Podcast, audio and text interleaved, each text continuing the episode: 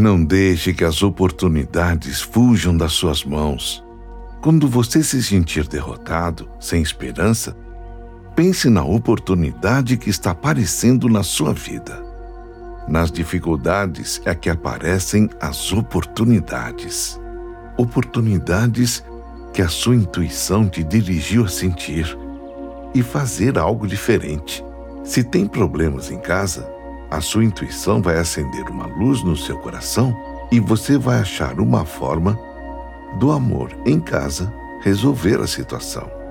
De qualquer forma, pense em pares, porque ninguém faz nada sozinho.